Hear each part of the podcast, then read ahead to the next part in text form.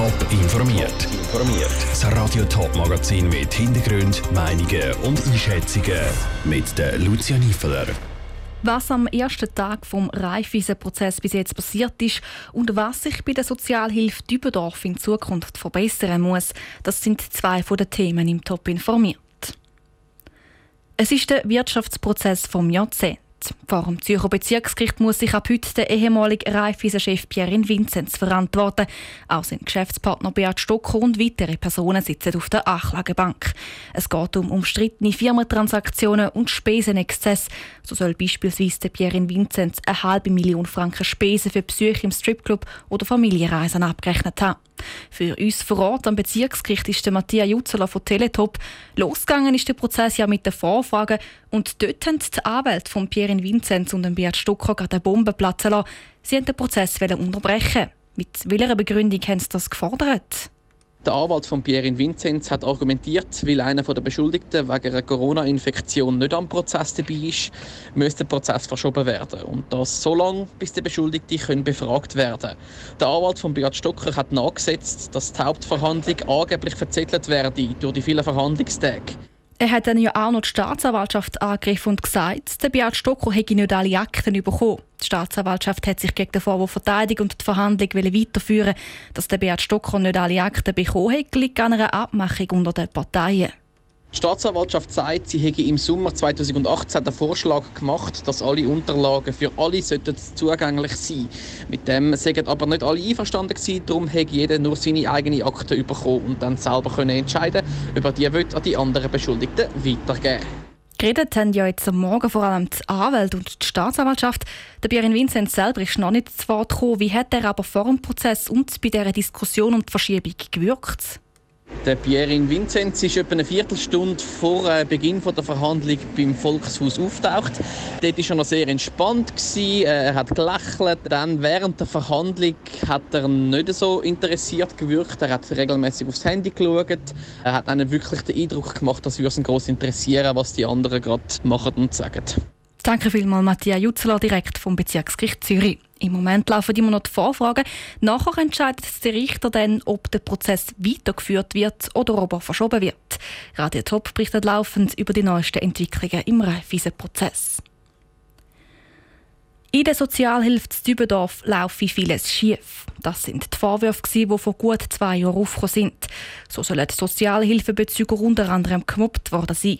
Eine Spezialkommission hat jetzt diese Vorwürfe geprüft und hat tatsächlich grosse Missstände in der Sozialhilfe zu Dübendorf feststellen. Janine Gut hat bei der Kommission nachgefragt, was für Fehler gemacht worden sind und was sich jetzt ändern muss. Beleidigungen und Schikanen sind nur ein paar der Vorwürfe gegen die Dübendorfer Sozialhilfe. Nach dem Prüfen von diesen Vorwürfen steht jetzt fest, es ist nicht aus der Luft gegriffen. Es sind in verschiedenen Bereichen grobe Fehler passiert, sagt Thomas Poletna, der die Administrativuntersuchung geleitet hat. Es sind finanzielle Vorgaben nicht eingehalten worden. Es sind im Personalbereich viel Springer eingesetzt worden. Man hat Querelen unter den Mitarbeitenden nicht richtig gelöst. Man hat den Umgang mit den Klientinnen und Klienten nicht korrekt erledigt. Und auch Sozialdetektive sind mehrfach falsch und unberechtigt eingesetzt worden. Zuerst haben die Leute ein 18-seitiges Dokument mit sehr persönlichen Fragen müssen ausfüllen Und dann sind auch noch ein Sozialdetektiv unangemeldet ins Haus gekommen, wo alles angeschaut hat. So sieht das nicht angedenkt, sagt er weiter. Als erstes braucht der Sozialdetektiv nicht den 18-seitigen Fragebogen, den man ihm zugestellt hat. Das ist nicht sein Fehler, aber die Sozialhilfe hat das nicht dürfen zustellen. Und andererseits ist auch der Einsatz in solchen Fällen, wo kein Anlass besteht, dass man sie die besucht, äh, der Umstand der ist auch zu bemängeln. Die Spezialkommission hat jetzt konkrete Vorschläge gemacht, wie die Qualität der Sozialhilfe massiv verbessert werden soll.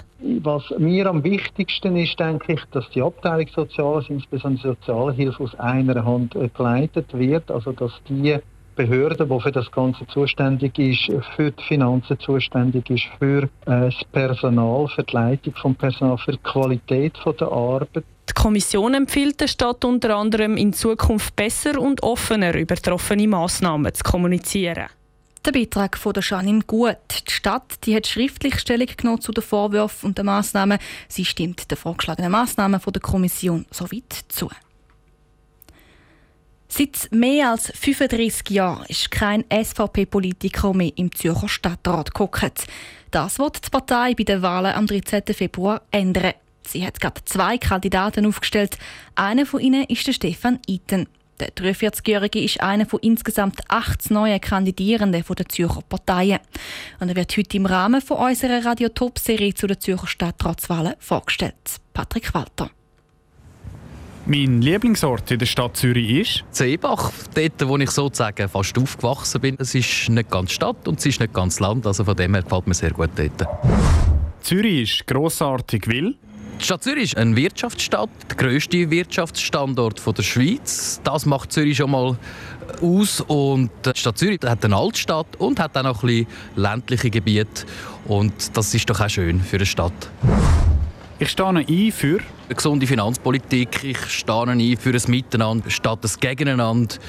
Alle Bevölkerungsmitglieder müssen berücksichtigt werden. Äh, sechs Velofahrer, sechs Autofahrer. Das ist so ein das grosse Thema, das wir in der Stadt Zürich im Moment haben. Die SVP gehört in den Stadtrat, weil Gemäß Wähleranteil müssten mindestens zwei SVPler im Stadtrat vertreten sein. Und es ist so, dass auch wieder mal eine bürgerliche Stimme im Stadtrat muss vertreten sein, dass auch die Wähler von der SVP im Stadtrat vertreten sind. Die grösste Gefahr für Zürich wäre, wenn wir nur noch eine reine Wohn- und Grünzone werden. Also die Wirtschaft ist sehr, sehr wichtig für die Stadt Zürich. Es muss schön sein zum Leben in der Stadt, aber es muss eben so genau angenehm sein zum Arbeiten in der Stadt. Es muss, die Wirtschaft muss können wachsen, weil die Wirtschaft zahlt doch einen beträchtlichen Anteil an den Steuereinnahmen.